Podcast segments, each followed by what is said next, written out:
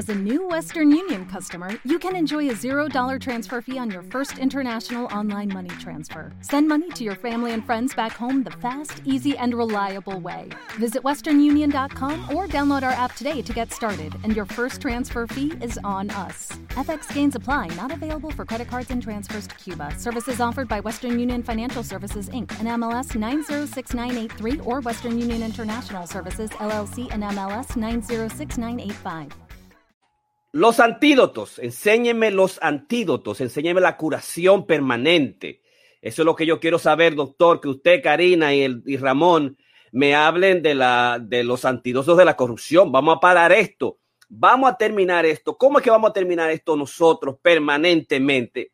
¿De qué se trata la psicopolítica, los antídotos de la, de la anticorrupción? Y de eso vamos a hablar nosotros hoy en nuestro Masterclass 183. Está el doctor Jorge Piña contigo y está Ramón Blandino y Karina en esta Navidad, próspero año nuevo. Qué bueno pasamos la Navidad. Espero que toda la gente que está por ahí en sus vidas, con las circunstancias particulares que tenemos nosotros, el sufrimiento que existe con este COVID-19, podamos nosotros sacar el esfuerzo para compartir con la vida globalmente las navidades, las buenas nuevas que el Señor nos trae. Esperamos que Santa Claus, los Reyes Magos, le hayan traído los regalos que están en su corazón. Así que buenas noches, qué bueno que estás ahí con nosotros. Uh, Ramón, cuéntame cómo están las cosas. Estamos preparados. Hoy la dinámica va a ser distinta. Eh, Ramón comienza, continúa Karina y yo al final termino. Y obviamente tenemos nosotros lo que es el coronavirus de la esperanza. El coronavirus que nos mantiene ahí. Ya estas, uh, las, lo que son las proteínas espigas o spikes, son la porción inocua que se inyecta para que la gente tenga la vacunación. Y te puedo decir que hay dos millones de vacunados, de unos 100 mil de, de, vacunas de Pfizer y Moderna que están en, que vienen en camino y eso es importante. Eh, así que a cuidarnos todo y como siempre, a mí me está regalando muchas, muchas, digamos, de estas mascarillas. Como siempre, yo estoy estrenando una nueva. Cuídate, usa el distanciamiento social, lávate las manos cada vez que salga hasta que tú tengas tu vacuna en primavera o en el verano. Ramón.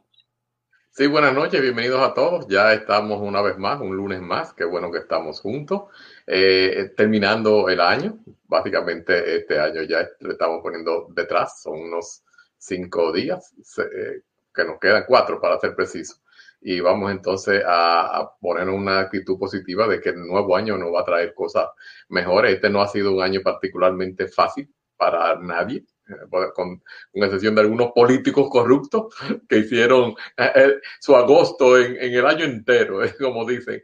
Pero bueno, qué bueno que están con nosotros y, y bienvenidos. Exactamente, o sea que eh, vamos a ver qué nosotros hacemos hoy para traer, digamos, alivio desde la perspectiva clínica profesional. Uh, Karina Rieke, ¿cómo te encuentras? ¿Cómo estás? Gracias, Jorge. Hola, Ramón. Yo me siento estupendo, eh, oyéndote muy lindo. No sé por qué, Jorge. No sé por qué, pero tú te oyes divinamente, mejor que nunca. ¿Qué será? ¿Qué será? No sé, no sé, quizá los Reyes Magos. Te van a dar un regalo bellísimo, míralo ahí, mira qué regalo, mira qué aparato completo, es un aparato modernísimo que tengo que se levanta, es una máquina que tengo de grabaciones, señores. Estoy ahora un podcaster profesional. Soy un podcaster, gracias a mi, a mi, querida mujer amante que me regaló esta belleza eh, ahí, que tuve que pasarme unos cuantos días instalándola, pero lo logro y es para, para la satisfacción de todos ustedes. Así que muchísimas gracias. Qué bueno. Entonces, nada, estamos listos, estamos preparados. Eh, es importante que sepas que en esta semana nosotros tenemos Masterclass 183, psico, psicopolítica, los antídotos anticorrupción y también tenemos lo que son el Masterclass número 184, metapoesía de mi, de mi mismo lanzamiento para el 2021, lo que vamos a hacer durante todo el año. Masterclass 185, el, el emprendedor eh, creativo, tu próxima movida número uno, la auditoría de tu identidad personal, parte 3 de la maestría del conocerte a ti mismo el número 4, Masterclass número 186, de cómo eh, Kipchoge corre nutrición y ayuno, la dieta de Kipchoge, vamos a hablar de nutrición. Y el viernes, Masterclass 187, el dilema del amor. El amor acaba. Esa es nuestra programación completa de esta semana. Y obviamente, este es el último lunes del año y la última Masterclass de los lunes. Así que qué bueno que estás por ahí. Y Ramón Blandino va inmediatamente a comenzar nuestro Masterclass de hoy, que es la psicopolítica, los antídotos anticorrupción, que es la parte 3. Hemos estado trabajando durante tres masterclass consecutivos todas las cuestiones sobre lo que es la corrupción y ahora vamos a trabajar sobre los antídotos, la anticorrupción y vamos a continuar con las mismas dimensión de estudio, de presentación a ti que está ahí, que nos está siguiendo y que, ah, espero que lo pues, siga compartiendo a la gente que, se, que está interesada en esto, sobre todo los políticos, a, líderes en cualquier naturaleza, en cualquier sitio que está. Así que con ustedes, Ramón Blandino. Sí, gracias, Jorge. Vamos esta noche a hablar un poquito eh, más ampliado, porque he seguido haciendo investigaciones y aparte de la, de la, digamos, las causas subjetivas o psicológicas de la corrupción, que voy a mencionar brevemente en, una eh, presentación de otros autores que revisé. También quiero hablar de las causas eh, o las nuevas propuestas que existen en términos de las, digamos, de los factores biológicos o neurológicos que tienen que ver con la, eh, eh, la corrupción. Y quiero, voy a, estar mencionando en breve la nueva tesis de la inteligencia maquiavélica. ¿Qué es la inteligencia? La tesis de la inteligencia maquiavélica. Eh, y básicamente que se, se, relaciona mucho con esto, no necesariamente específicamente con la parte de corrupción, pero con las personas que tienen una capacidad excepcional de creatividad, eh, de, inteligencia, si te quiere. Pero bueno, volviendo a lo que estábamos hablando en términos de lo que es la, las causas subjetivas o psicológicas. Eh, como mencionaba, quizá en, diferentes autores mencionan diferentes factores. Eh, en este caso, pues yo quiero mencionar algunas de ellas, como por ejemplo la, la primera, esa, la sensación de impunidad. O sea, está claro. en primer lugar, la, la corrupción siempre es un comportamiento de riesgo. Y ese riesgo eh, básicamente no siempre tiene el resultado esperado. O sea, alguna vez lo cogen y otras veces no. Entonces hay, hay que tener, hay personas que tienen esa capacidad de, de, arriesgarse. Yo particularmente no soy una, una persona que le gusta tomar riesgos. Sin embargo, hay otras que, que, que tienen esa capacidad, toman riesgo y se lanzan. Eh, pero esa sensación de impunidad más se ha visto en aquellas personas que, que tienen alto índice de corrupción, está más, eh, más alta, más propenso estas personas tienen a, incurrir o a percibir que ellos pueden delinquir y que el, fin justifica los medios, como decía Nicolás Maquiavelo. O sea que ellos decían que si, si, lo cogen, bueno, pues eh, estaba escuchando esta tarde una, un video de, la Universidad de, la UNAM en México, donde estaban hablando de, la corrupción, y ellos explicaban que habían unos eh, gobernadores que decían que ellos roban, pero solamente un poquito entonces eso como que no es malo, o sea, robar un poquito solo lo hace cualquiera, pero la realidad es que ese poquito siempre tiende a, terminar si hay la, respuesta apropiada, negativa si se quiere, o sea, eh, esto es un, digamos, una cuestión behavioral, esto es conductual. Si tú estás teniendo una serie de refuerzos, ese poquito se va creciendo, creciendo, creciendo, y entonces tú sigues corriendo más, robando más, está más corrupto. Entonces, esa es una de, de las cosas que hay. La sensación de, impunidad puede ser alimentada por, la falta de factores de control efectivo. O sea, si vemos que, eh, como en, la República Dominicana en el pasado hubo el, borrón y cuenta nueva y este tipo de cosas, que la, desde las altas instancias de poder, pues se perdonó. Un, presidente perdonaba al anterior para ellos poder hacer lo mismo y, seguir en la misma, en el mismo nivel de, impunidad. y, este tipo de cosas, pues a través de, de los años han ido incrementando. Sí, estoy hablando ahora en particular de la República Dominicana, pero esto no es, no es exclusivo, como ya mencioné eh, anteriormente. Nosotros estamos en la posición 139 de 179, o sea que realmente no somos los más corruptos, pero estamos en, básicamente en la, en, la último percentil, digamos, de la curva. Lo otro sería el fortalecimiento moral de las actitudes individualistas y la pérdida de confianza en la función pública. O sea que cuando uno pierde, eh, eh, digamos, el, control moral, y por eso que yo siempre hablo mucho de la educación, y me voy a referir un poquito al final en términos de cosas que se pueden hacer para minimizar esto, pues básicamente esto se está dando a nivel jerárquico, o sea, las personas que, llegan a, sobre todo las que están en el poder, pero esto no es exclusivo, digamos, la corrupción no es necesariamente eh, eh, exclusiva para las personas que están en poder. Existe corrupción, digamos, cuando eh, tú estás en una empresa y tú te llevas cosas que no son tuyas, o cuando tú usas tráfico de influencia para que te, te pasen en la fila y ese tipo de cosas. Es un tipo de corrupción, es otro tipo, otro nivel, pero sigue siendo corrupción. Recuérdense que cuando estamos hablando de, corrupción, es cuando una persona está tratando de tomar o está tomando beneficio en función de otra persona que está sufriendo por la pérdida de ese, de ese beneficio. O sea que hemos dicho antes que para que exista la corrupción tiene que haber un corrupto, alguien a, quien corrompir y, alguien con quien se, se, le saque ventaja. O sea, alguien eh, en, este, eso, en este sentido, pues esto es lo que pasa. ¿Por qué esto pasa? Bueno, la mayor parte de las veces por envidia, porque ustedes ven que hay personas que tienen muchísimo dinero, pero quieren tener mucho más. Eh, tú tienes una casa grande al lado mío, bueno, pues la mía tiene que ser más grande. Tú tienes un carro, yo tengo que tener dos.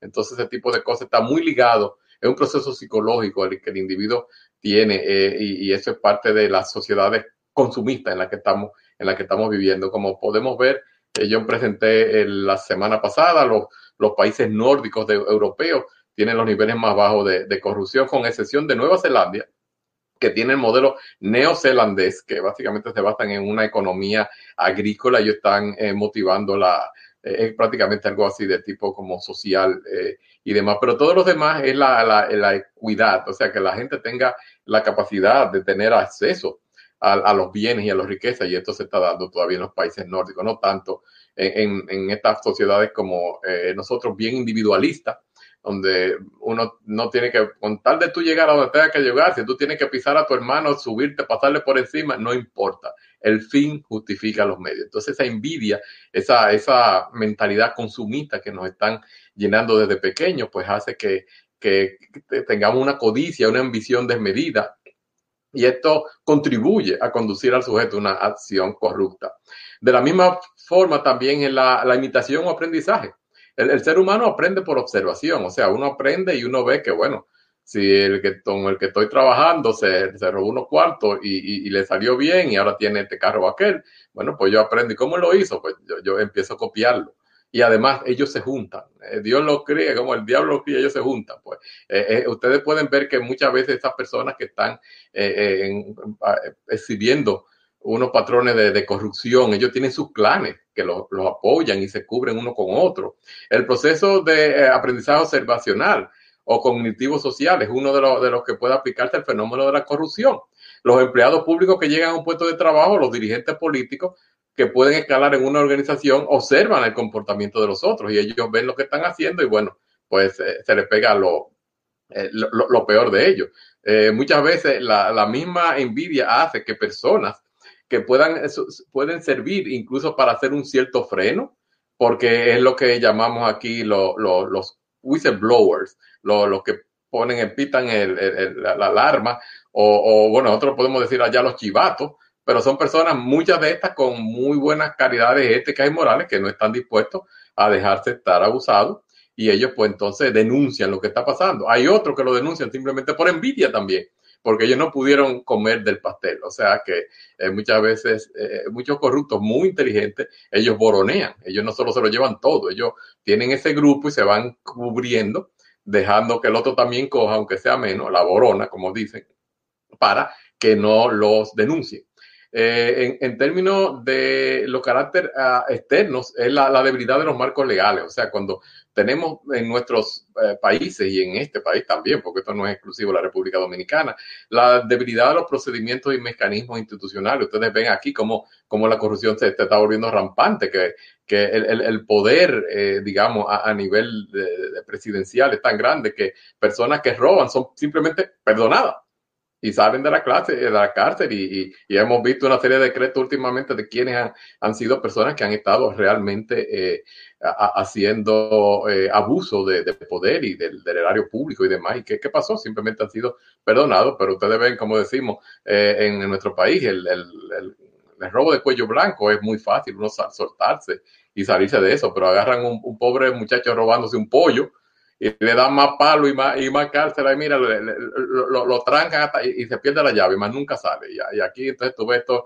ladrones que a los, a los poquitos que llegan a la justicia le dan cinco años, después lo mandan para la casa y ahora tiene un, un perdón presidencial. Pero no vamos a llegar ahí porque me voy a molestar muchísimo y realmente eso me da eh, realmente un, un, gran pesar moral. Y es que en esto yo pienso que esta sociedad, estamos viviendo en una sociedad anómica y el concepto de anomia, que fue formulado eh, varias veces, y Durkheim, en 1989 lo revisó, es uno de los grandes formuladores o revisadores de la, teoría moderna de la anomia. Eh, él define la anomia como un mal social que se manifiesta en la falta de cohesión moral, de normas que regulen el comportamiento humano y la solidaridad social. El individuo anónimo hace caso omiso de las normas y los valores sociales. Se rige por sus propios principios egoístas y insolidaridad, insolidarios. Entonces, pues más adelante, Merton había también escrito, él, hizo una ampliación del concepto de la anomia de Durkheim. Él decía que el, el núcleo de la anomia se halla en la disociación entre las aspiraciones o ciertos criterios de éxito meta. Por ejemplo, el dinero, el poder, el prestigio, que son culturalmente establecidos y son medios legales, socialmente establecidos para conseguir la meta, pues no es suficiente. Entonces, pues tienden a, entrar en, esa, esa, búsqueda, esas aspiraciones mayores y mayores y mayores. Esa anomia se manifiesta en términos de, de Merton en las diferentes maneras de la gente romper con las estructuras sociales, donde sobre todo en aquellos sitios que no existe un conjunto organizado de valores éticos y normativos. Esto se, se constituye realmente en, un problema, en un problema bastante serio. Entonces, ¿qué, eh, qué otras cosas podemos mencionar? Existe el, criterio que fue descrito por Rawls, que se llama la sociedad eh, bien ordenada. O sea, en la sociedad bien ordenada, lo que se está, eh, varios autores lo han, detallado, pero aquí lo que se busca es que estas sociedades puedan organizarse en una manera en que todos los individuos que están viviendo en esta sociedad puedan tener sus necesidades cubiertas, sus imperativos psicológicos eh, deben estar balanceados. E, e, eso sería una sociedad bien ordenada. El problema que yo estoy viendo es que eh, la sociedad bien ordenada, en, como yo lo veo en este momento, es casi utópica, realmente, en términos de países en, proceso de desarrollo, o no tan en proceso de desarrollo como la República Dominicana, sino tan organizado como los Estados Unidos, que están en una posición bastante alta, o sea, 39, si mal no recuerdo, en términos de, la corrupción. Eh, los miembros en una sociedad eh, bien organizada, cada cual acepta y sabe lo que otros deben hacer, acepta su, su posición, no está buscando eh, tener bienestar sobre, sobre la otra persona. los ciudadanos son valorados, son libres, racionales y responsables, también tienen capacidad para ser considerados competentes en la sociedad eh, bien organizada, en un, sistema justo de cooperación interindividual. Aquí no hay como ese arribismo que hay eh, en, estas sociedades que, estamos viviendo ahora. Se asume que las personas en cuanto a ciudad y que todos los ciudadanos tienen una capacidad que le permiten cooperar como miembros activos y racionales de la sociedad. Eh, tienen una, una conceptualización pública de la justicia eh, se valora la justicia como la, primera virtud de las instituciones sociales. Existe una concesión compartida de que la justicia eh, eh, no es ciega realmente, en, el sentido de que debe imponerse cuando es necesario. la conducta justa es una conducta generalmente que beneficia a los otros y a la sociedad. Y se admite que una persona buena tiene rasgo de carácter moral que es racional junto a, los otros miembros de la sociedad. Esto es lo que sería la, sociedad bien ordenada. Entonces, el problema ahora que tenemos es que yo acabo de, estudiar una serie de, artículos en el cual están diciendo que existe un componente neurológico que puede resultar en la tendencia ya en estudios muy recientes, eh, sobre todo de tipo eh, eh, evaluación neuronal con los, los, nuevos mecanismos para medirlo las funciones del, del, cerebro. Y entonces, pues, ¿qué hay con esto? Bueno, ahora ellos han desarrollado, esta es una, no, no, es, no es nueva, la, la, tesis de la inteligencia maquiavélica de Witten y Byrne de 1988, o dicen el cerebro social, dice que el, el, el cerebro, aunque solamente representa el 2% del, del peso del cuerpo, utiliza el 20% de toda la, eh, energía.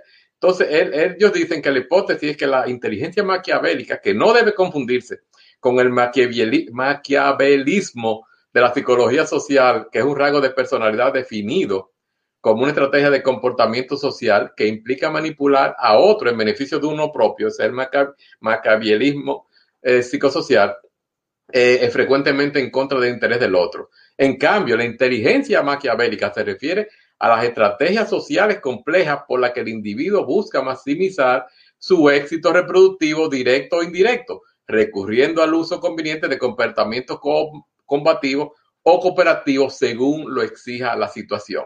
El problema que estamos viendo ahora en estos nuevos estudios que estoy revisando es que existen personas y normalmente eh, las personas tienden a ser bastante inteligentes que tienen ese, esa inteligencia maquiavélica y es que son capaces de, pero esto no viene dado solamente en nivel del, mal, esto es algo que, que, tiene que ver con la competitividad a nivel de las estructuras sociales. Ellos empezaron a hacer estudios con, con primates, con, con, monos. Y ahí fue que pudieron ver cómo existían como eso los, los alfa male, que desde de, los monos, que podían tener como eh, nuevas capacidades en términos de demandas y exigencia cognitiva. Eh, ellos han estado estudiando, esto está basado en la, en la corteza neo, neocórtex, en el, en el, cerebro front, prefrontal.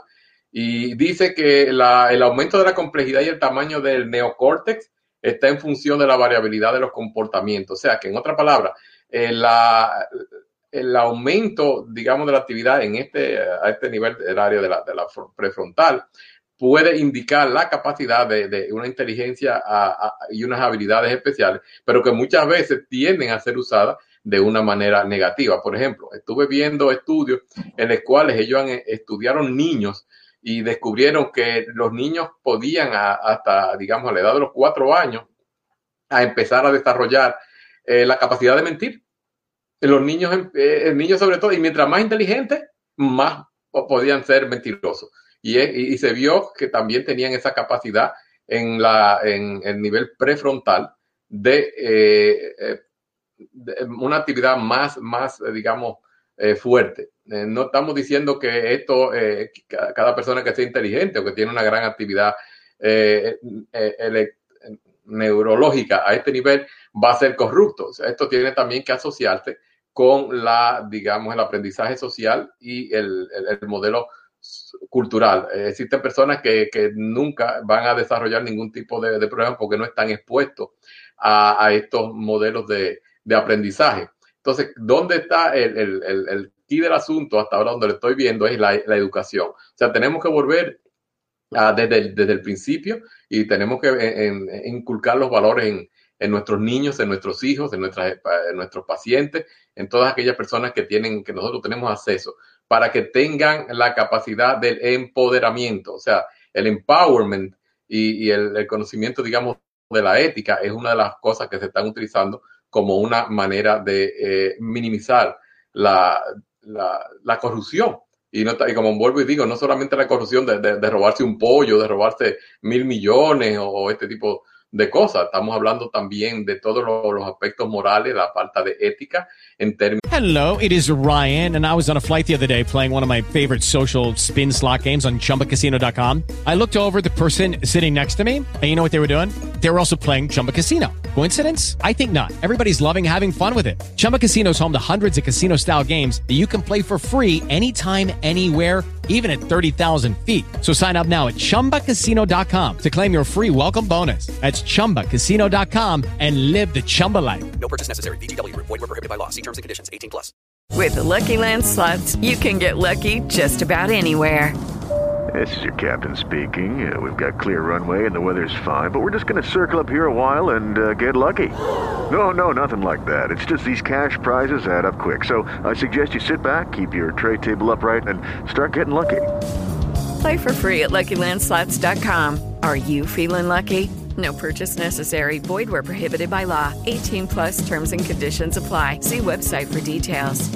No de uno abusar eh, a, a, los demás. Entonces, el aprendizaje cooperativo, que es lo que posiblemente se está eh, eh, proponiendo en, en, en eh, opuesto al, al, al, al, aprendizaje individualista y competitivo, es una de las maneras en que se puede utilizar para eh, educar en términos de la, de la ética. Eh, y esto es algo que es muy... muchas veces piensa, la gente piensa que esto también es utópico, que esto de, ética simplemente se ve muy bonito en los libros y hay cantidades de libros sobre ética, pero al final entonces como que no, no aterrizan en, en, nada, porque es más eh, básicamente lo, lo, lo, lo, bello del, digamos, de, del modelo. Entonces, pues, eh, básicamente estas cosas me, me ponen a, a pensar, o sea, a, a, entender que si existe un, un futuro sin corrupción, bueno, eh, todo va a depender del trabajo que nosotros, no solamente los profesionales de la, de la salud mental, sino también eh, la, las familias, la, la, sociedad, eh, que, que, exista un, empoderamiento para que las personas que, que, que estamos, digamos, tenemos un poquito de influencia a nivel social, pues tratemos de utilizar esto para que las personas empiecen a entender que hay que promover el, comportamiento ético, hay que dejar de legitimizar el robo y tenemos que aprender que la imposición de sanciones y castigos para conducta no ética debe ser necesaria.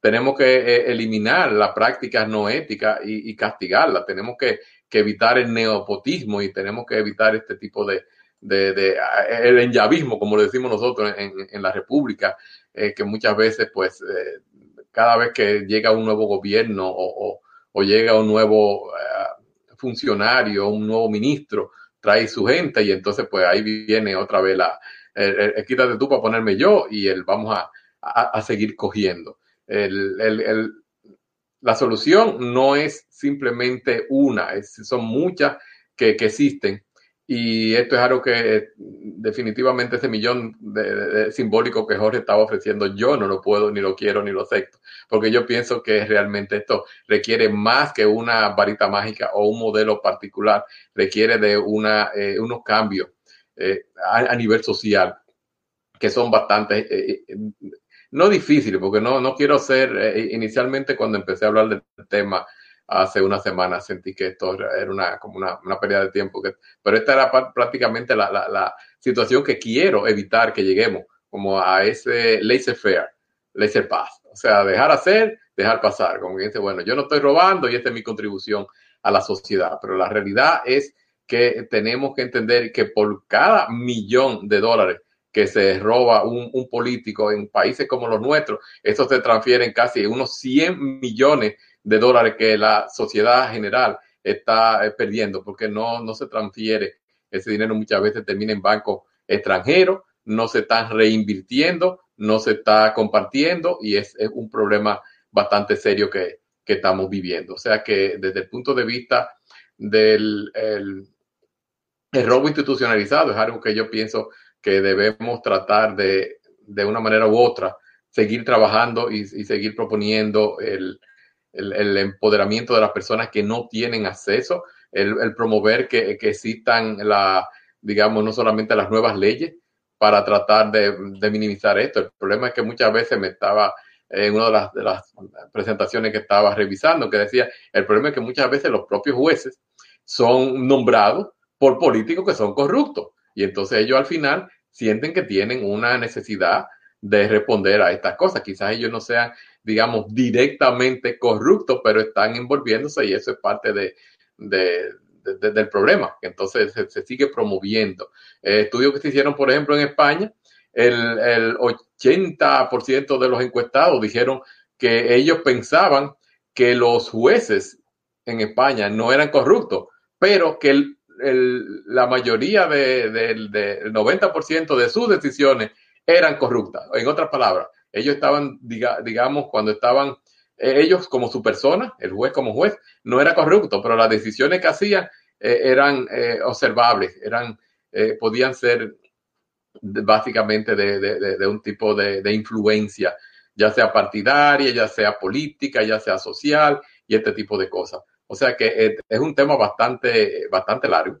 Hay muchísimas otras áreas, como le digo, ahora voy a seguir evaluando la parte, eh, porque me interesó mucho, la parte neurológica y todo esto, lo que es la, inteligencia maquiavélica, porque pienso que existen eh, esos factores que no están siendo todavía, o por lo menos particularmente yo, que siempre pensé que había un componente que pudiera ser, digamos, genético, eh, más bien del tipo antisocial, de personalidad antisocial. Ahora no es realmente de tipo de personalidad, estamos hablando de, de tipo bioquímico a nivel de la corteza prefrontal del, cerebro.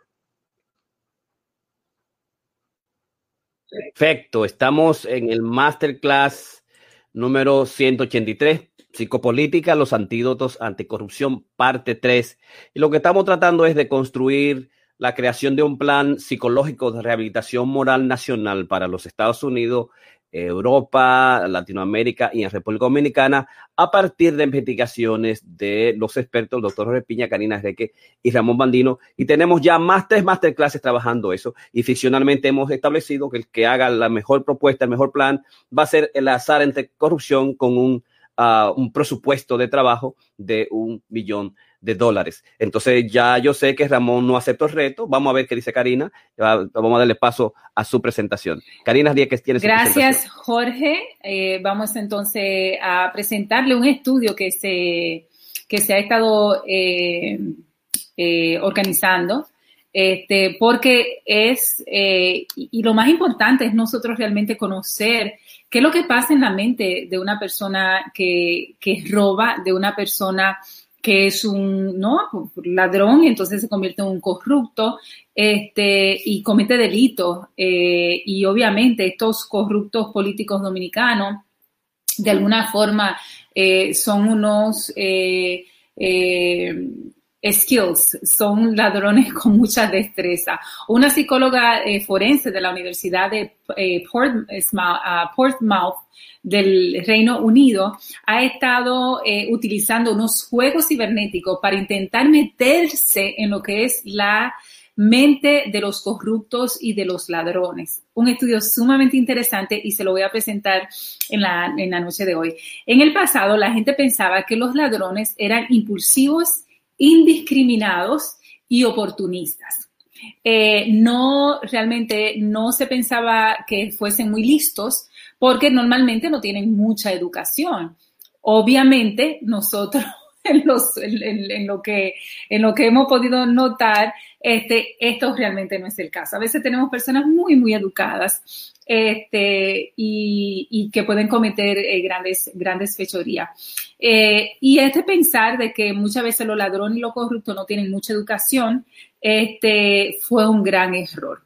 Eh, esta doctora Ned ha visto que los ladrones tienen una compleja caja de herramientas cognitivas eh, con habilidades a, desarrollar, a desarrollarse y desarrolladas que trabajan muy en el inconsciente, en el inconsciente que están procesando automáticamente, muy similar a la de un jugador de ajedrez o una estrella del tenis.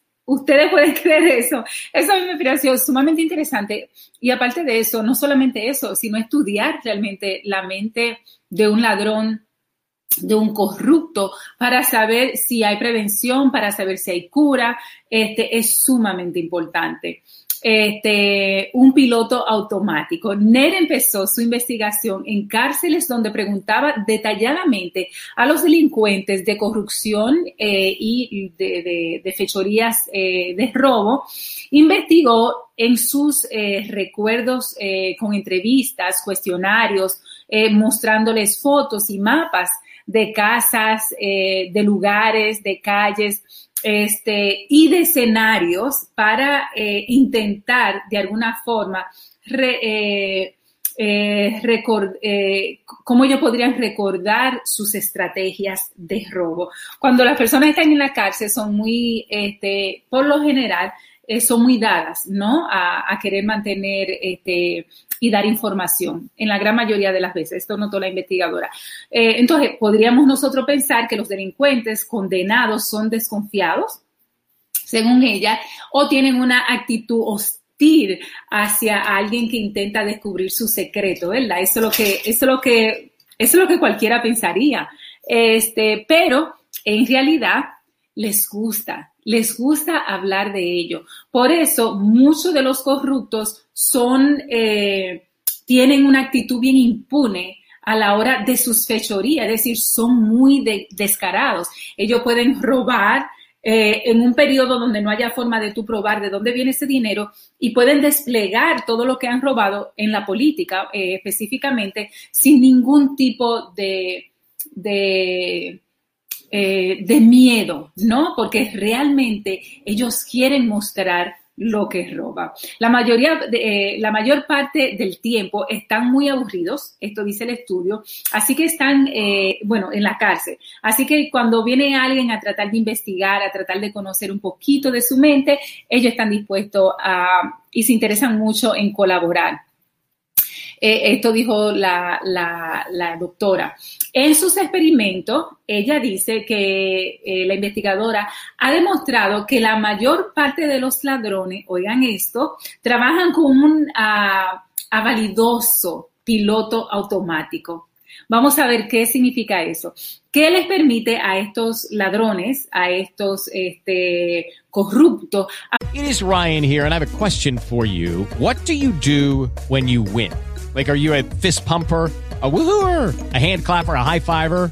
I kind of like the high five, but if you want to hone in on those winning moves, check out Chumba Casino. At ChumbaCasino.com, choose from hundreds of social casino style games for your chance to redeem serious cash prizes. There are new game releases weekly, plus free daily bonuses. So don't wait. Start having the most fun ever at ChumbaCasino.com. No purchase necessary. VGW. Void were prohibited by law. See terms and conditions. 18 plus. Judy was boring. Hello. Then Judy discovered ChumbaCasino.com. It's my little escape. Now Judy's the life of the party. Oh, baby, Mama's bringing home the bacon. Whoa, take it easy, Judy. The Chumba life is for everybody. So go to ChumbaCasino.com and play over 100 casino style games. Join today and play for free for your chance to redeem some serious prizes. ChumbaCasino.com. No purchase necessary. Void where prohibited by law. 18 plus terms and conditions apply. See website for details. Aprovechar rápido las posibilidades, las oportunidades donde ellos, eh, que se le brinda y donde ellos se encuentran. Este, todo empieza mucho antes del día en que cometen el delito. Es decir, es algo que yo, que de alguna forma, que no es tan espontáneo como se creía. Cuando el ladrón empieza a necesitar dinero, comienza a fijarse en objetos potenciales durante sus actividades diarias. Por ejemplo, es muy fácil un corrupto decir, bueno, el carrito que yo tengo, yo voy a esas reuniones, pero hay carros que son mejores que el mío. Este, o hay personas que van en diferentes carros. Entonces ya ellos comienzan a, no solamente en la necesidad que tienen, pero también en lo que ellos quieren obtener que el otro tiene. Es decir, hay mucha envidia, hay mucha fijación en el otro.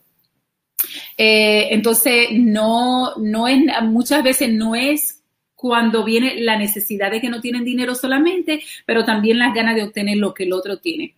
Eh, por ejemplo, ahí ella pone un ejemplo de un perro, este, Muchos ladrones funcionan en un piloto automático, voy a explicar lo del perro más adelante, automático, que les permite aprovechar al máximo todas sus oportunidades. Este, pero son sorprendentemente flexibles y pueden cambiar rápidamente sus ideas este, al mismo tiempo. Es decir, son hábiles porque tienen la capacidad de saber qué ficha mover, como el gran jugador de ajedrez, para saber dónde van a tener mucho más ventajas y donde van a tener mucho más acceso a las cosas.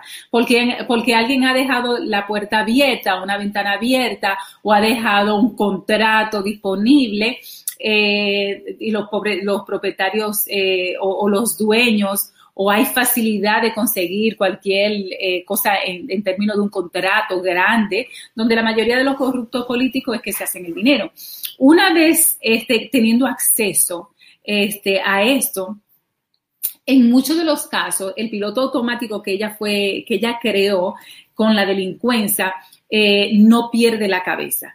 Dice que es muy, muy astuto, eh, y tal como en el experimento, ella vio eh, que eran ágiles en el robo, es decir, que eran los experimentos que ella estaba haciendo cibernéticos eran muy similares a los juegos no juego, no tan no, no, juego medio pesado, este, pero muy similares a lo que en la vida real se refiere. Nan también piensa que muchos de estos, eh, de estas hazañas, de estos ladrones corruptos, trabajan muy en el subconsciente. También utiliza, y ella utiliza una eh, simulación de la realidad virtual para pedir a los ladrones convictos que demuestren cómo procederían eh, delante de un robo o de una posibilidad de algún tipo de corrupción política. A pesar de lo artificial que fuese la, la, la relación, El, en, en, este experimento, los ladrones tienden a tomárselo en serio y muestran comportamientos eh, eh, que tendrían en, en, lugares específicos donde ellos van a manipular, a hacer sus fechorías, a, a mordiar, a utilizar este, las cosas que están ahí a su merced, ¿no? Sabemos que los políticos tienen mucho de eso. Eh, y muchos nos preguntaríamos qué tan complicado puede ser, puede, ser este, este juego, ¿no? Esto que ella eh, piensa crear. Y es decir, qué tan complicado puede ser la, la, parte cibernética que ella quiere crear, la doctora, para demostrar cómo los, este, los ladrones eh, ya sea de corrupción o ladrones de un televisor, porque realmente el estudio fue muy amplio, este, trabajan eh, virtualmente con la realidad. Aunque eh, sabía que debía fijarse en los objetos pequeños, decían muchos ladrones, fácilmente transportables, de mucho, mucho valor, de alguna forma los ojos de ellos seguían yéndose a algo más. Eh, era como ellos describían que la mente de ellos iba deprisa, eh, donde a veces, muchas veces tienen mucho y no encuentran nada. Eh, entonces dicen que a veces quieren objetos eh, difíciles de obtener. Este, cosas que, que rete un poquito. Es decir, muchas veces nosotros nos preguntamos, pero ¿por qué, por qué tienen que robar tanto? Y yo siento que, que ahí la parte de esta investigación es, es realmente fascinante porque tienen una mente donde realmente son bien hábiles eh, y donde hay mucho contraste, este, eh, mucho contraste eh, de, lo que, de lo que ellos pueden, de las diferentes cosas que ellos pueden obtener. Eh, hay, hubo algunas, eh, algunas de, lo, de estas simulaciones que se desarrolló con el Martin White en la Universidad de Sussex, eh, en el mismo Reino Unido. Los ladrones experimentados sugirieron en su mayoría la misma ruta, la misma ruta de lugares donde ellos este, irían a robar, irían a comer, a, hacer sus fechorías. Eh, y ellos describieron que, que van por parte. Este, y que la gran mayoría de estos ladrones utilizan la misma metodología. Es decir, ellos pusieron que si un ladrón entra aquí a la casa, ellos irían todos, inmediatamente irían a las habitaciones.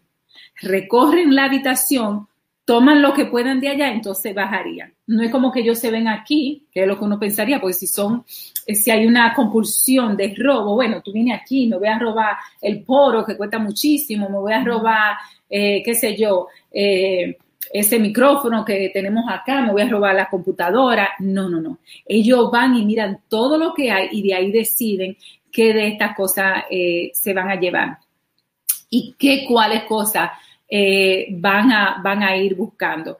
Eh, muchas veces, y en la gran mayoría, ellos se van por las tarjetas de crédito, es decir, no es tan premeditado de que, oh, yo me voy a llevar lo que más está a la vista.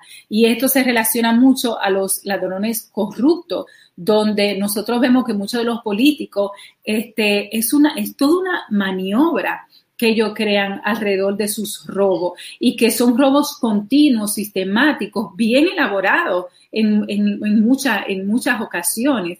Este, bien elaborado con, con, respecto a que roban mucho. Es decir, que tienen la capacidad descaradamente de robar grandes cantidades. Encontraron que fácilmente los bolsillos este, por ejemplo, de, de las tarjetas de, crédito donde van a estar, ellos saben específicamente, ellos tienen la capacidad de que si suben arriba, saben dónde van a estar la tarjeta de crédito, saben dónde puede haber dinero cash, este, como si hay alguna ropa de algún diseñador, dependiendo de la casa, donde hay joyas, dónde pueden estar las cosas de valor dentro de, de, un, de, un, de un lugar.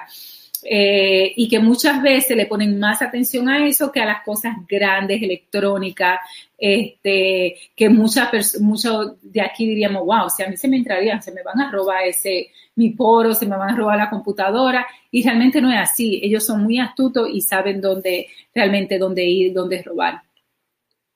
eh, y no pierden mucho tiempo en, en la elaboración.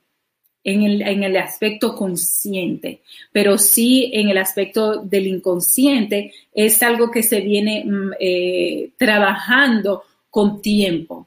Es decir, no son cosas impulsivas que ellos van, que ellos van a meterse, se van, no, no, no, es, una elaboración casi automática que explica el, eh, este, eh, el estudio de esta doctora muy prestigiosa. La mayor parte de los procesos mentales eh, se llevan a cabo en el inconsciente y nosotros sabemos esto, ¿no? Este, si nosotros no, vamos a Freud, Freud en aquel momento. Ahora nosotros sabemos que hay más capas de lo que es el inconsciente, pero Freud eh, en aquel entonces, él describía que había el consciente, el preconsciente y el inconsciente. Nosotros ahora sabemos que existen muchas más capas que pueden dar acceso a lo que es el inconsciente, ¿no? Este, pero igual pasa con los, con los, con los ladrones, dejando más espacio mental al ladrón para lidiar con el riesgo de ser descubierto en lo que es la parte de, los, de, la parte de lo inconsciente. También hay muchos trucos para defenderse por este comportamiento muchas veces rápido que ellos tienen, sistemático e inconsciente, ¿no? Eso es muy, muy importante eh, establecerlo. La doctora compara que los robos con otras formas de actividades eh, exigen otro tipo de, de maniobras desde, la, de, música, de ajedrez, de otro tipo de juegos, ¿no? Eh, y, que, y que es donde se le presente la ocasión.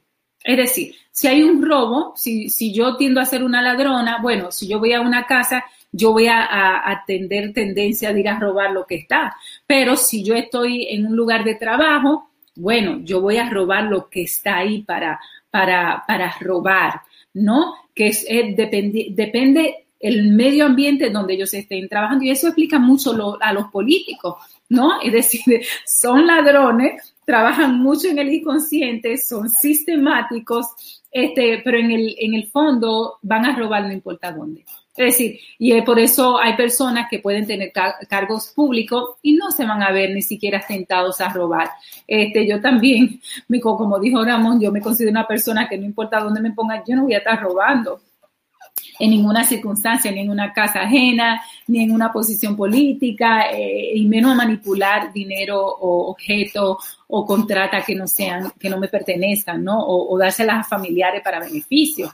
Este, las mejores en esa área dicen entrar en un estado similar de fluidez, ella dice, ella describe muy, muy fácil que yo, de alguna forma, es como que una iluminación en el que toman la mayoría de las decisiones cruciales. Eh, y, y, y, estas decisiones muchas veces ya entra a un, a un. It is Ryan here and I have a question for you. What do you do when you win? Like, are you a fist pumper? A woohooer, a hand clapper, a high fiver. I kind of like the high five, but if you want to hone in on those winning moves, check out Chumba Casino. At ChumbaCasino.com, choose from hundreds of social casino style games for your chance to redeem serious cash prizes. There are new game releases weekly, plus free daily bonuses. So don't wait. Start having the most fun ever at ChumbaCasino.com. No purchase necessary. BGW. Void were prohibited by law. See terms and conditions. 18 plus.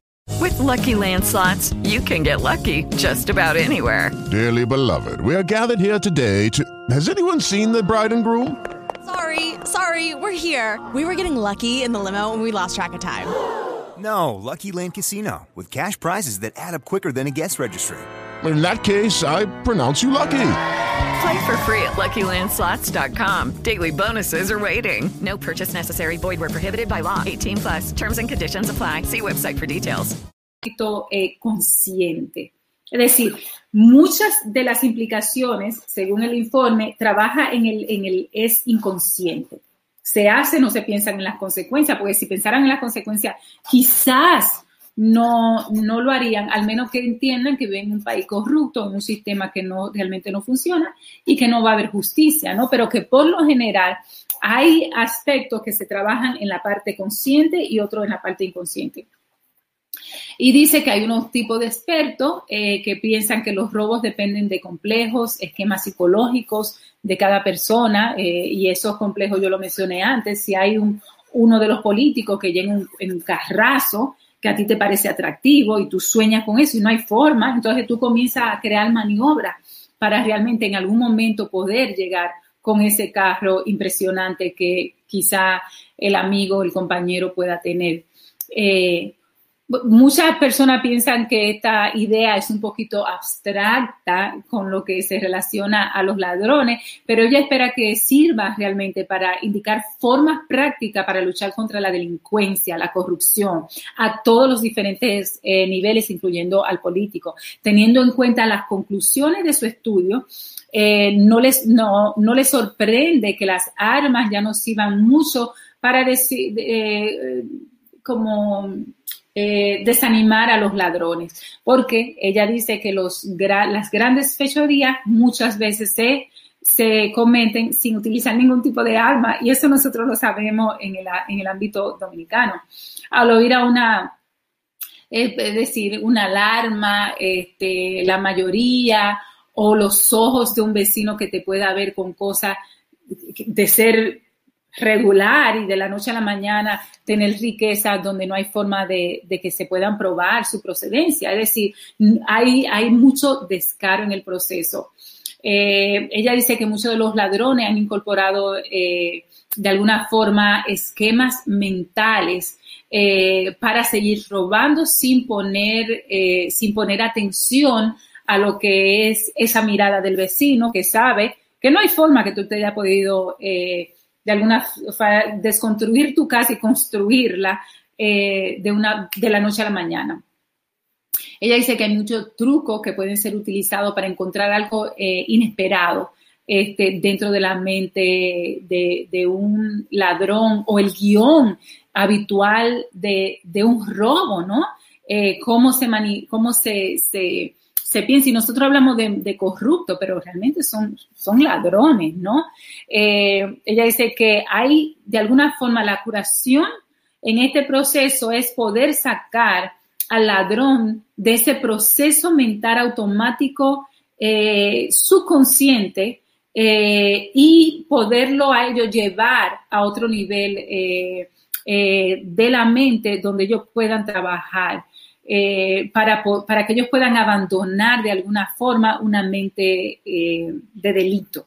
Este, y eso a mí me parece muy interesante, primero como terapista, porque yo trabajo en lo que es la rehabilitación de lo que es la personalidad, los problemas de personalidad, es decir, se tiene que creer en la cura, se tiene que creer en la posibilidad del cambio.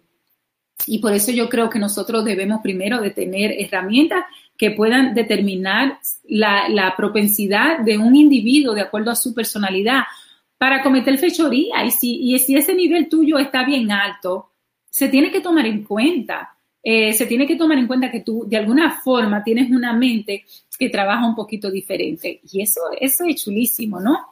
Eh, y ella dice que puede realmente trabajar con la mente, con el inconsciente del ser humano, con los complejos del ser humano, puede de alguna forma distraer esa mente perturbada que tienen los ladrones y los corruptos. Este, y a mí me encanta de que, de que alguna, de, de alguna forma ella lo canaliza como una enfermedad, más que de, más que, es decir, es una enfermedad mental, eso es lo que se está estableciendo, que tiene connotaciones o resoluciones criminales, ¿no? Porque robar medicina a un hospital de niños me parece criminal y tiene de alguna forma este, que tener consecuencias graves, pero viene de una mente enferma, porque solo una mente enferma puede hacer. Y esto, y esto me parece realmente eh, revolucionario. Este, ella dice que hay que innovar, que hay que realmente trabajar con la mente del, del, ladrón, este, trabajar con la mente del corrupto, saber las, eh, las modalidades del inconsciente que trabajan eh, para que ellos puedan de alguna forma tan deliberada como nosotros vemos, robar, pensando que van a ser impunes, que van a ser realmente, que no va a haber impunidad, que van realmente a poderse salir con la suya cuando hablamos de tanto, tanto dinero, eso a mí me parece vergonzoso. Eh, ella dice que una de las mejores estrategias es ser como siempre ah, es hacer como, como cuando tú robas, que hay alguien que, que dejar como, cuando tú te vas, nosotros aquí cuando salimos, por ejemplo, siempre dejamos una lámpara, dejamos un radio, a veces dejamos el televisor, es decir, tú tienes que hacerle de alguna forma, creerle, hacerle creer al, ladrón que tú estás pendiente, que tú estás ahí. Ella dice que es lo mismo a cualquier otro nivel que se roba. Es decir, una persona que trabaja en el gobierno tiene que saber que hay ojos que lo están velando. Este, tiene que saber que, que, es público, ¿no? Que, que, puede salir. Es decir, la vergüenza en una sociedad pesa mucho y que este tipo de, de vergüenza se tiene que utilizar de una forma consciente, clara y sistemática como es la mente de estos ladrones. Entonces, este es mi presentación. A mí me parece un estudio sumamente interesante a nivel de lo que es la psicología, la mente humana, cómo funciona y cómo realmente el inconsciente, que nosotros trabajamos tanto los tres, con lo que es el inconsciente realmente se le puede buscar una explicación.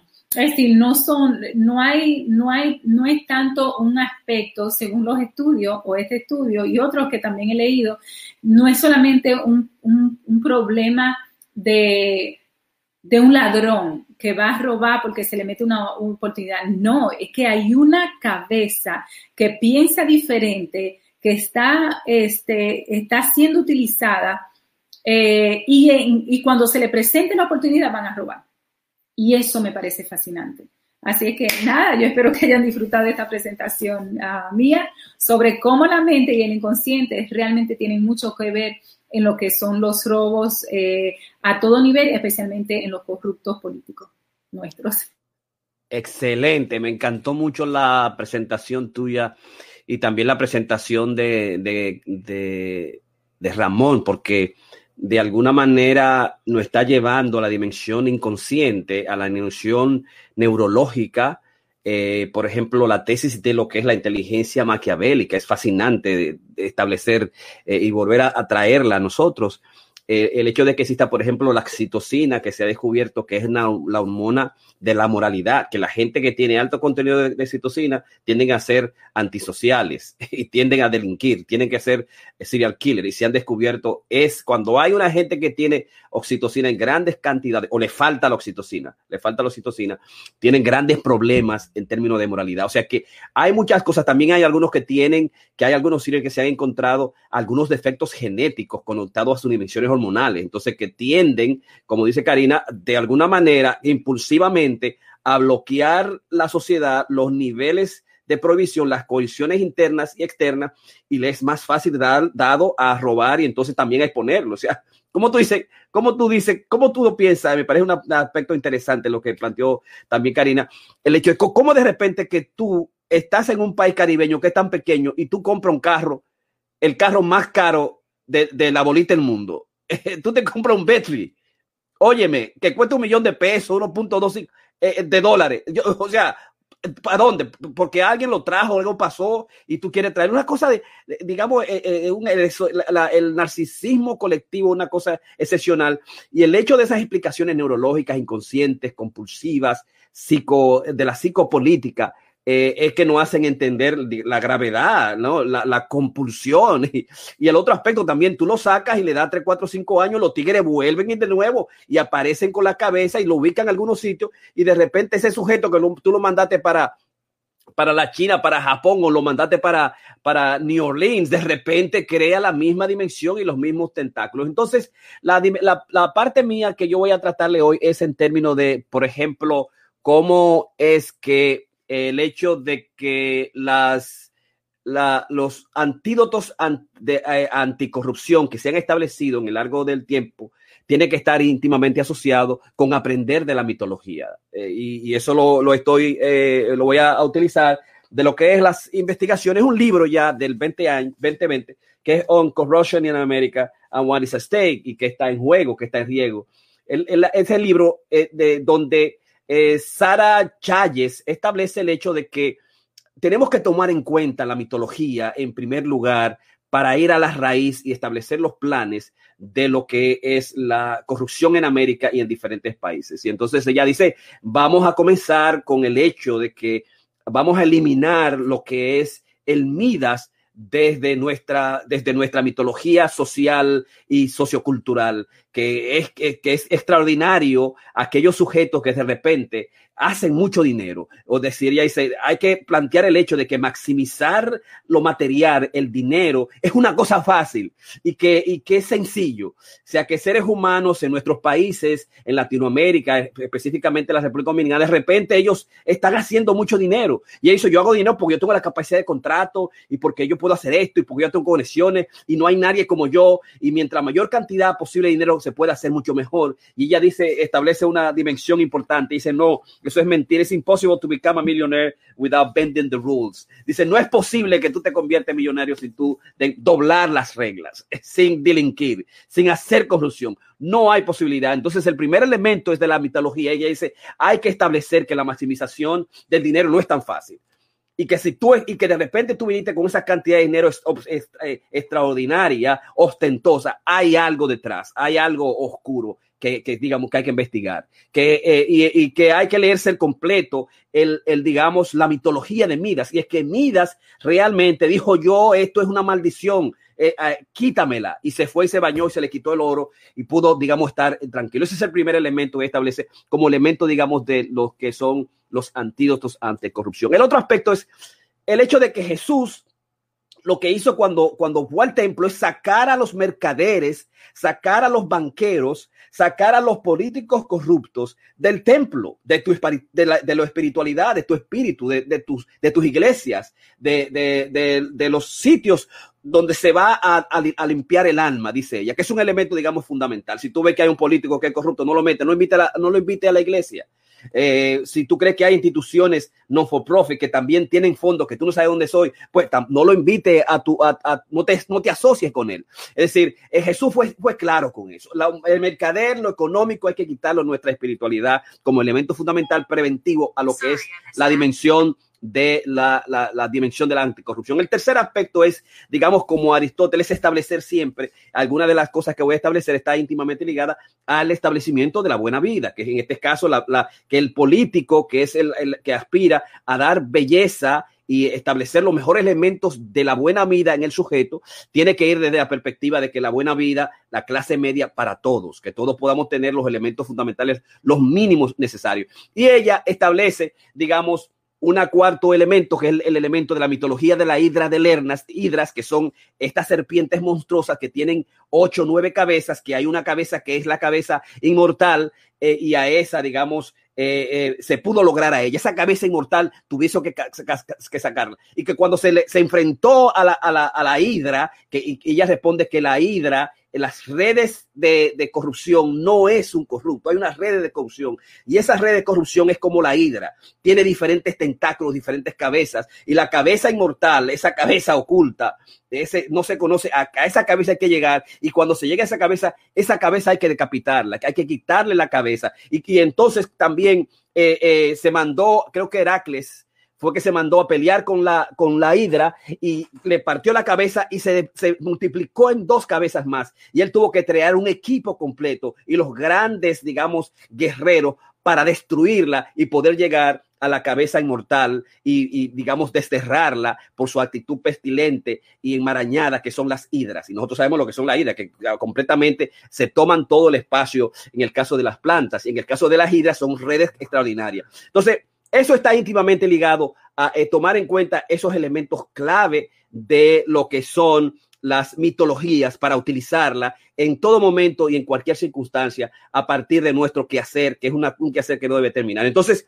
eh, se plantea en todo el proceso de sus investigaciones y en lo que ustedes han planteado y lo que nosotros hemos descubierto, algunos eh, unos puntos que son los aspectos fundamentales de lo que es lo, el antídoto. El, el, primero establece es, tiene que quitarle lo que el individuo, digamos, eh, aprecia más eh, que eh, del, del, corrupto, fundamentalmente. Y ella lo hace estableciendo, digamos, haciendo una cita de que un nigeriano le dice, le contó a ella que, uh, you know, there is no magic formula to step up, step, uh, to bring in Uh, no, déjame tenerla aquí, está acá. A Nigerian friends once told me that as Islamic precepts is not to uh, punish or wrongdoer in a material he has in abundance. Un nigeriano amigo le contestó que un precepto islámico es no, digamos, a una persona que es corrupta eh, en asuntos materiales, no penalizarlo con lo que él tiene en abundancia.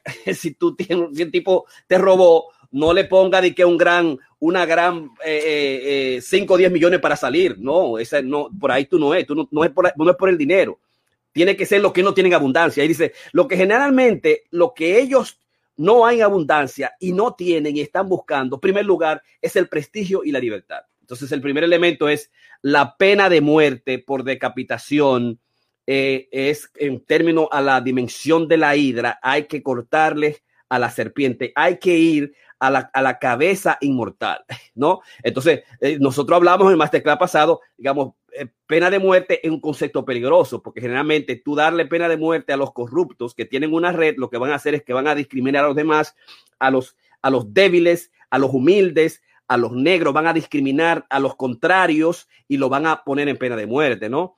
Eh, pero en algunos países ha funcionado. O sea, hay países, digamos, que por ejemplo en China, en Irán, ha funcionado, eh, ha, funcionado en Pakistán, en, en, Manila, perdón, de las Filipinas, ha funcionado, incluso también cuando hay asuntos de traición o cuando hay específicamente corrupción. El más famoso de esos son el del, el del Corea del Norte, que es el Kim Jong-un. Kim Jong-un, que en el 2013 mató, mandó a matar a su, a su tío, eh, Jan Sun Taik, eh, que era jefe del partido, ¿no? Y de la Comisión de Defensa, porque este individuo quería derrocarlo, quería quitarle poder, estaba conspirando contra él y además había, digamos, unidades de construcción, se le había dado a sus súbditos, a sus contactos. Unidades de construcción no sabemos qué era, si eran casas, si eran edificios o si eran unidades civiles que tenían presupuesto para sus contactos y el tipo inmediatamente rap le rompió la cabeza y que hay unos 10 mil más o menos personas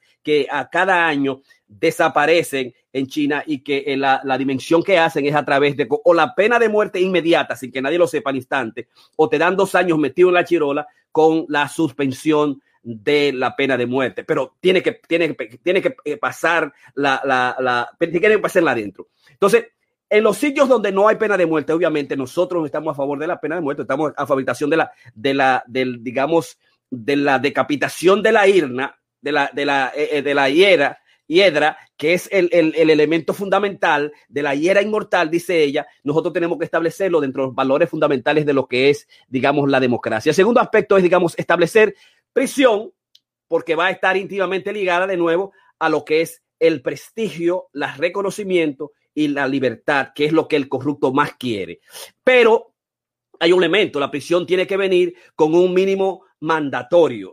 Tú no puedes meter este tipo eh, con 5 años, 10 años, 15 años y con la posibilidad de salir eh, en dos meses, en tres meses con technicality o un año, dos años. Tú tienes que ponerlo de acuerdo al tipo de, al área de corrupción, a la capacidad, eh, digamos, al, al, tiempo y la corrupción, al daño de la corrupción. Siempre la prisión tiene que tener un mínimo de 5, 10 años, 15 años, 20 años y después vamos a hablar de, qué se trata. O sea, que ese elemento importante. El, el, aspecto eh, importante, el tercer aspecto importante es recaudación y incautación de la fortuna. No puede dejar la fortuna a los amigos, a los hermanos y a él mismo después que venga.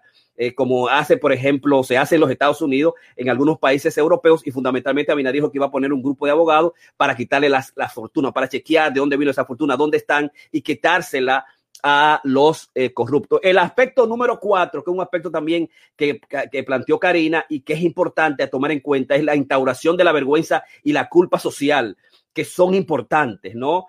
Eh, que, son importantes y eh, que son parte también de la educación, que hay que penalizar con la vergüenza, digamos, eh, y con la culpa social y, cultural y política. Eso va a llevar, en como se sucedió en, las, digamos, en las primeras culturas nuestras, era el hecho de que era, se establecía, digamos, el ostracismo o la expatriación. O sea, sacarlo de la cultura, sacarlo de la comunidad, sacarlo de la patria, eh, como en muchas ocasiones se hace, por ejemplo, con los, los, lo que son los pederastas, eh, eh, lo que son, lo que tienen violencia contra los niños, ya que se ponen una lista particular de, de violadores. Entonces, el ostracismo y la expatriación está íntimamente ligado a lo que es la inhabilitación política y, y, y pública. No puede ejercer sitios públicos de los después de los 15, 25, 15 o 20 años después que sale, no puede, digamos, eh, eh, hay, debe ser, digamos, reconocido públicamente, que es lo que, que es lo que está eh, la dimensión, digamos, de la muerte de la cabeza inmortal de la hidra, establece Sara Llanes, Sara Chayes, Sara Chayes en su libro. El otro aspecto también está íntimamente ligado a la castración social, eliminar esa dimensión narcisista colectiva que muchos de ellos plantean frente a, la comunidad. El otro aspecto, y es yo pienso ahí coincidir un poquito con lo que dice, eh, con lo que dice eh, eh, Ramón, bueno, yo no puedo, yo, esto es muy grande, yo no sé lo que va a pasar, yo no voy a ganar ese, ese dinero y es el hecho de que tú tienes que en consecuencia hacer un autoexilio.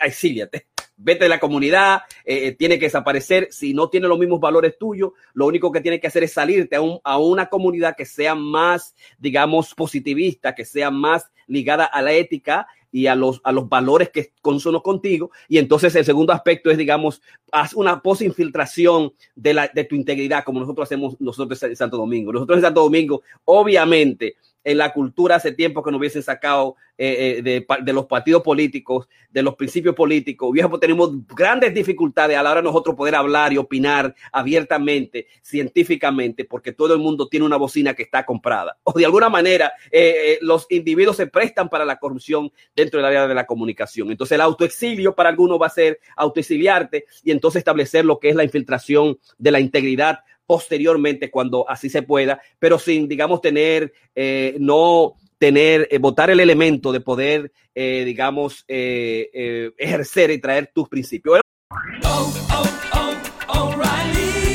¿Necesitas ayuda? En O'Reilly Auto Parts te ayudamos. ¿Necesitas algún consejo? Te aconsejamos. Nuestros profesionales en autopartes están siempre disponibles para ayudarte a encontrar lo que necesites. Excelente servicio al cliente es solo una de las ventajas que ofrece O'Reilly Auto Parts. Los profesionales en autopartes. Oh, oh, oh,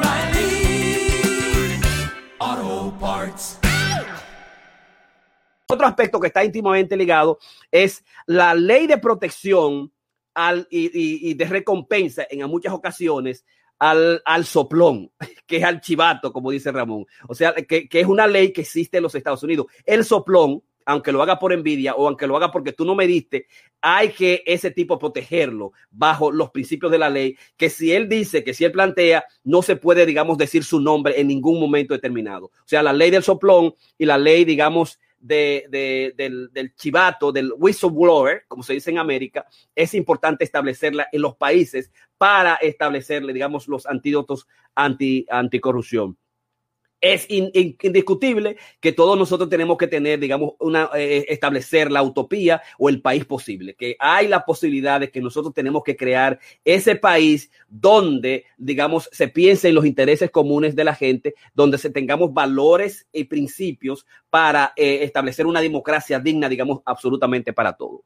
El otro aspecto es, digamos, el hecho de que establecer campañas amplias, virtuales, de autoeducación. Ella plantea, Chayes, que ahora que estamos en, el, en una época de, de post-COVID, porque ella lo, el libro lo terminó ahora en el 2020, es el momento para establecer nuestros podcasts en Facebook, en Zoom, como lo estamos haciendo nosotros, para autoeducarnos nosotros y autoeducar a los demás. Y que este eh, eh, Ecocrea, que quiere llegar a millones de personas, digamos que la gente lo multiplique y sigue estableciéndolo, que es la manera de nosotros tener, digamos, la utopía del país posible, ¿no? El elemento, digamos, de la autoeducación. Entonces, hay otro aspecto, digamos, que me pareció, eh, digamos, fascinante y es el hecho de que cambiar el PIB, el Producto Interno Bruto, por el FNB, que es la felicidad nacional bruta o la felicidad interna bruta, de, es decir, no pensar en un país en términos del dogma establece, eh, eh,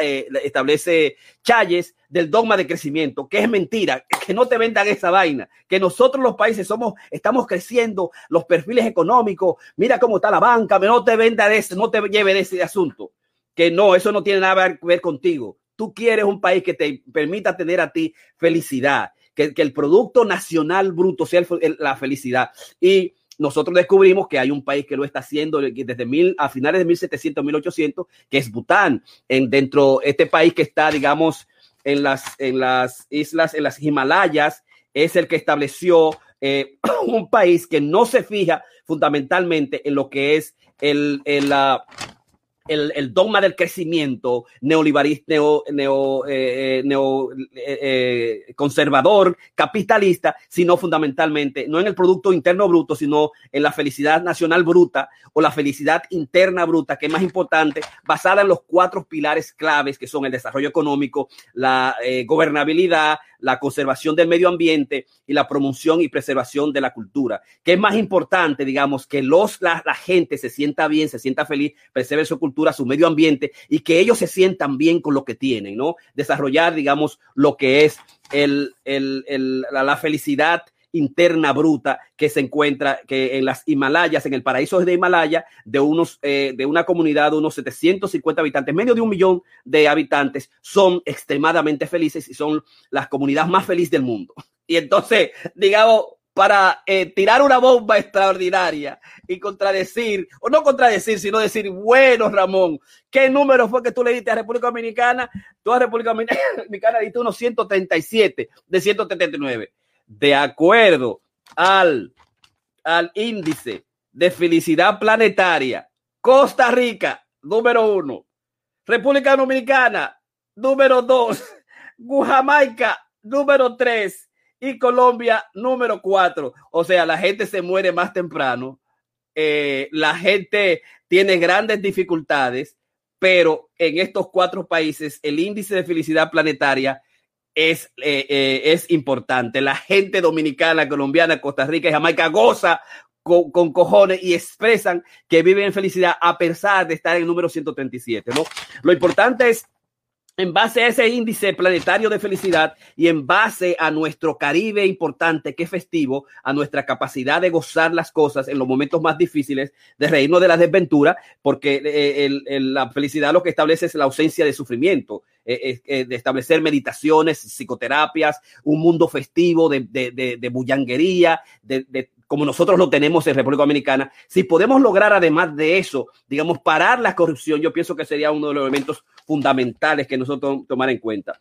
Eh, es decir, en, en últimos términos es establecer, eliminar lo que es el dios economía por, el, por, la, por la diosa felicidad y establecer los patrones y los pilares fundamentales que ya muchos países en Latinoamérica, en Europa han comenzado a establecer, que es más importante la felicidad interna bruta, la felicidad nacional interna bruta de todos los ciudadanos que el Producto Interno Bruto de la comunidad. Es decir, eh, yo quiero tener eh, como, eh, como psicólogo 28 mil pesos, creo que pero dame 20 mil pesos, pero dame, dame salud, dame cultura, presérame el ambiente, que yo sienta que esta, esta, esta riqueza fundamental y que mi vida sufra menos, ¿no? Eh, además, también para el hecho de los robos, invierte el dinero de la fortuna de los que han robado en las cosas fundamentales de la cultura, en las cosas fundamentales, digamos, de la espiritualidad. Y finalmente, es el hecho de que todos nosotros, el, el, el los antídotos anticorrupción es todos nosotros.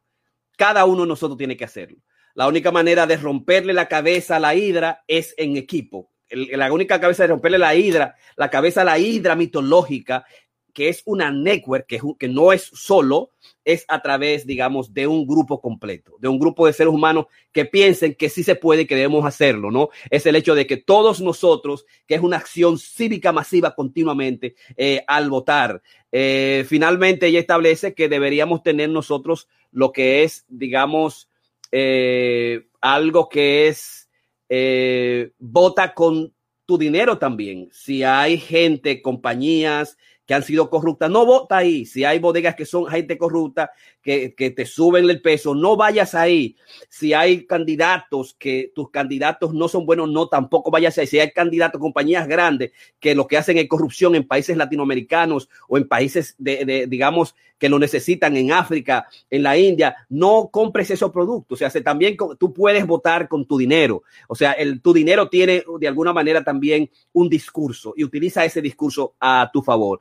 Y finalmente, obviamente, la prohibición de cualquier regalos a nivel político que se establece en muchos países, pero que tampoco se, se, se le da seguimiento. Porque cuando tú te dan un regalo, eh, 5 eh, mil, 20 mil pesos o regalos particulares, los políticos y la gente tiende, digamos, sentirse bien, a, digamos, a solidarizarse con la persona y a querer hacer algo por esa persona a nivel social y a nivel comunitario. Pero los políticos es más difícil. El, político quiere, digamos, a través del lobismo, establecer cosas para ese, eh, digamos, eh, para esa compañía o para esos intereses, digamos, ocultos de la red completa de, de corrupción. Yo pienso que hay establecido una especie de unos 15 puntos fundamentales que están eh, vinculados a las mitologías y a la manera en que nosotros podemos establecer lo que son los antídotos anti, de la anticorrupción, eh, tanto en los Estados Unidos también como en Latinoamérica, en la República Dominicana.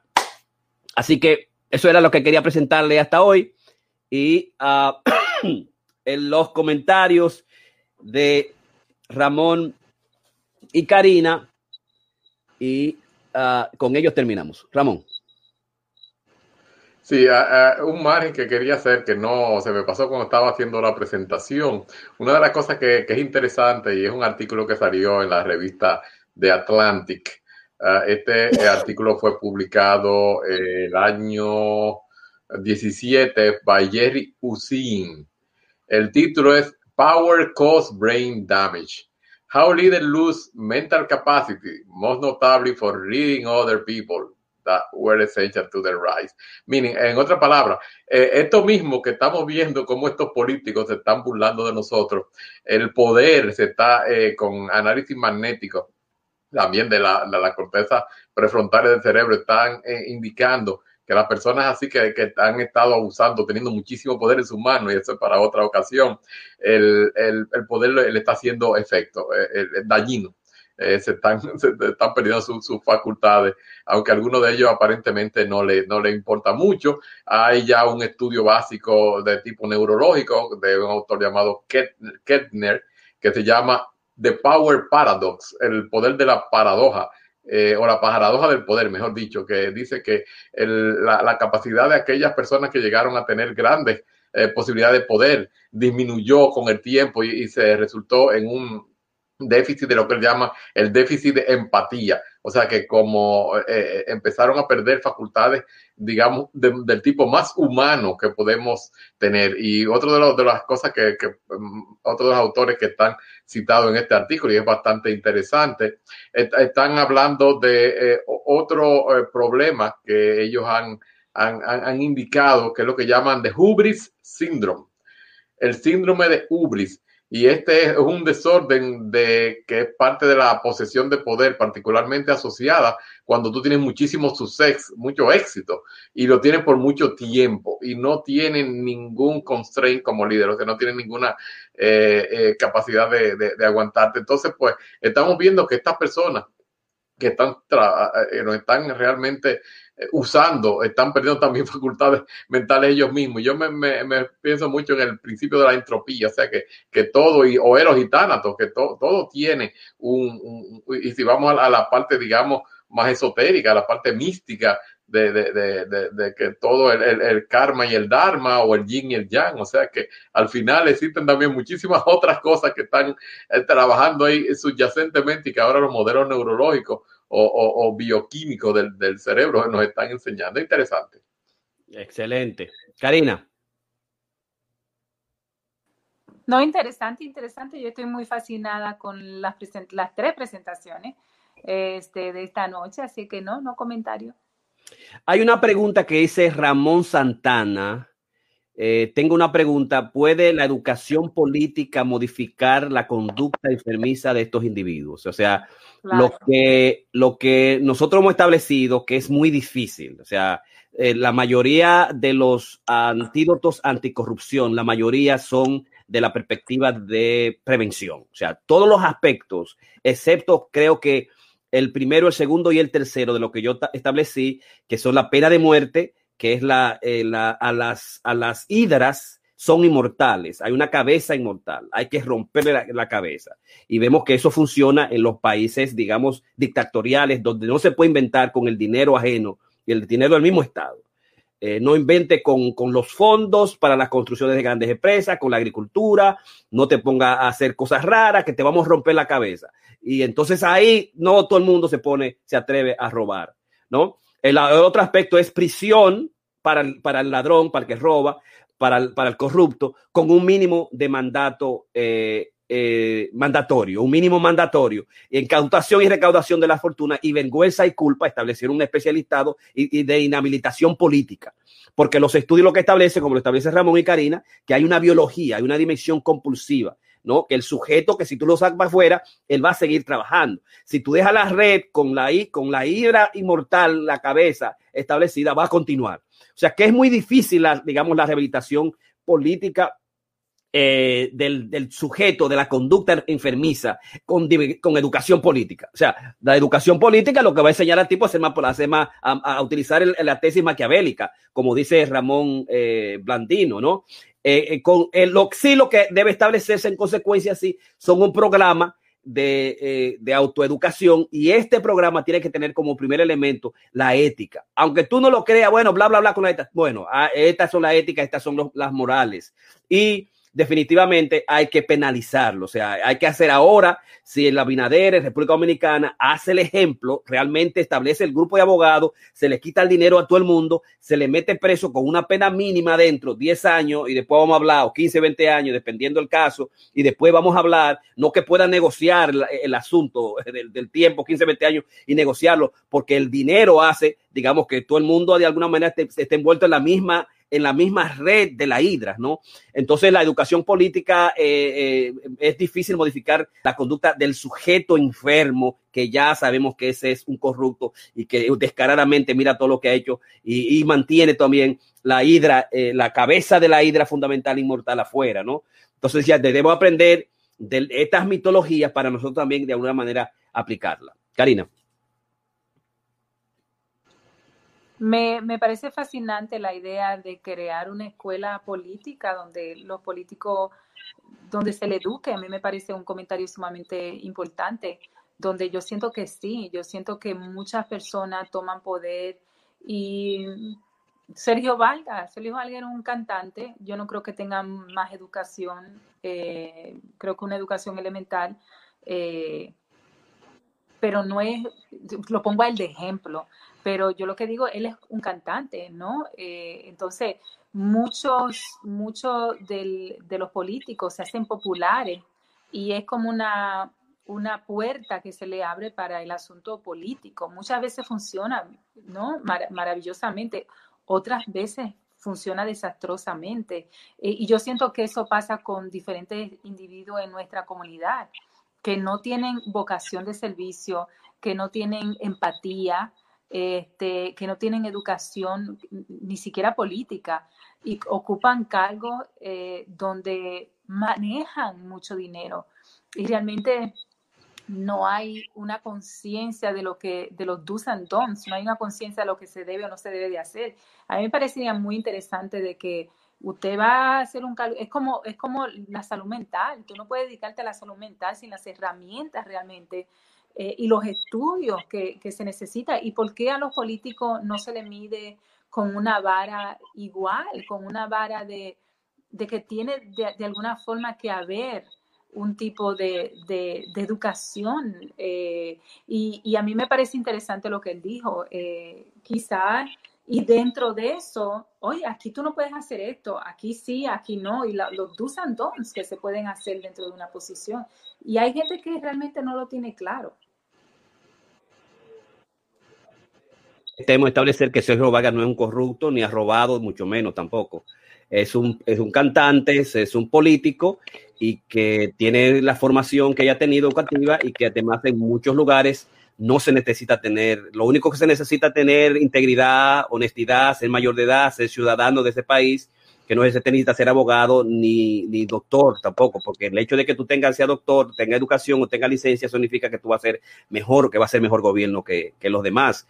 O sea, esto, esto establece, establecer, establecer que la educación formal no tiene que ver con la política ni con los políticos, ni tiene que ver tampoco con la corrupción y que en este caso Sergio Vargas es una persona que no se ha demostrado que haya sido corrupto, que haya robado dinero, ni mucho menos, y que es un cantante que lo queremos mucho, hemos peleado sus canciones eh, y que es importante establecer eso. No, no, pero tú no tienes que defenderlo, pues yo no lo acusé a él de ningún tipo de delito. Yo lo que digo que así como personas que son populares, como cantantes, que después se dedican a ser, peli eh, a ser políticos, muchas veces funciona, muchas veces no funciona. Este, pero hay otros políticos que yo podría mencionar. Yo lo que digo es que hay, hay que ver diferentes herramientas y crear diferentes eh, mecanismos educativos, ¿entiendes? Donde a una persona se le pueden hacer un assessment político, se le pueden hacer estudios psicológicos, este, y eso a mí me parece interesante. Yo siento que nosotros seguimos eligiendo quien no cae bien. Y yo siento que muchas veces ese me cae bien, oh, pero se suena bien, se suena inteligente, oh, pero, pero habla bonito, o lo contrario. Tenemos el caso como el presidente eh, muy querido por mi mamá, Hipólito Mejía, porque es popular, populú, populú, porque, un, porque tiene, porque es del pueblo, porque habla como habla cualquier insignificante, eh, y yo siento que, que, ¿cuál es? Yo no digo que está bien o mal, yo lo que digo, hay, debería de haber, y eso es lo que yo me pregunto, ¿debería de haber ¿Debería de ser el político un profesional de la política? Yo no sé, yo no estoy diciendo que eso es. Ahora, sería interesante explorar. Sería interesante explorar qué dicen los estudios con relación a eso. Y eso es lo que me parece interesante. Yo no digo que debería, yo no voto por uno o por otro, yo no siento que tengo eh, esos conocimientos. Ahora, yo lo que sí me cuestiono es, ¿se debería? ¿Se debería pedir que sea un profesional de la política? Eh, se debería de pedir que tenga, que, que haya tenido un historial de, de, de, de dar, de, servicio público. No sé, hay muchos países donde los políticos realmente no reciben sueldo. ¿Sería eso una opción? Es decir, es realmente ver y explorar, porque yo siento que ahora estamos frente de, de, situaciones donde no se ha hecho mucho estudio, no se ha hecho mucha investigación. Este, yo presenté una, una, investigación sumamente interesante hoy, pero creo que deberían de haber muchas más investigaciones con relación a lo que son los ladrones y los corruptos políticos. En términos de la pregunta, yo pienso que como decía tú también, Jorge, la educación no es tanto como yo lo veo, como yo lo veo, no es la educación política, es la educación ética, porque realmente, por ejemplo, en nuestro país tengo que admitir que en un momento yo profesé una ideología, primero en el, en el PRD, eh, después en el PLD, recuerdo los círculos de estudio, eh, eh, todo, esto que estudiábamos, la, y, por eso que me refería en la otra vez que, que mencionamos al profesor Bosch, que es una persona de una gran integridad eh, moral y sin embargo sus, seguidores que proponían toda su, su, doctrina básicamente terminaron siendo muchos de ellos grandes ladrones, grandes corruptos. Eh, yo pienso que la educación ética y el empoderamiento es lo que tenemos que, que hacer. Tenemos que promover la, las minorías activas, eh, tenemos que promover los círculos de calidad, eh, tenemos que promover el empowerment, ese tipo de cosas que es lo que nos va a ayudar. Y, la educación ética a, nivel general desde nuestras casas. No tenemos que esperar que un, curso de esto con un libro eh, bien esotérico de, ética, como nos hicieron leer a nosotros en psicología, que tenemos que firmar y hasta en las mismas cosas de corredera, tenemos eh, que, que, firmar unos principios éticos y todo este tipo de cosas. esto es más bien algo más vivo que un simple papel. Tenemos que, que internalizar esto en nuestras familias, empezar por nuestra casa. Bien. Este. Excelente. Yo pienso que hemos dado eh, un masterclass amplio, eh, extraordinario a diferentes niveles que para la gente que está ahí y Ramón Santana, que yo sé que es un político, un líder político importante, digamos, lleve esta información a los demás líderes, a la comunidad y que la gente lo comparta. Ha sido para nosotros un gran honor presentar hoy, digamos, este masterclass que es para la creación de un plan psicológico de rehabilitación moral nacional y además es el masterclass 183 psicopolítica, los antídotos anticorrupción, parte 3 con el doctor Piña, Ramón Blandino y Karina Rieke. Hoy, este lunes, es el último lunes de este año. Eh, y entonces nosotros ha sido para nosotros un placer que ustedes hayan estado acompañándonos en Corona Creativos Online, un programa que salió, nació así en esta época de pandemia y que ahora ya tenemos vacuna. Cuídate como siempre, feliz Navidad y para el lunes que viene vamos a estar celebrando el 2021 que yo sé que va a ser mucho mejor. Muchísimas gracias y bye bye. Excelente, Ramón ha dado en el clavo. Eh, hay otra, tengo, sí, excelente, Ramón ha dado en el clavo. Bye bye.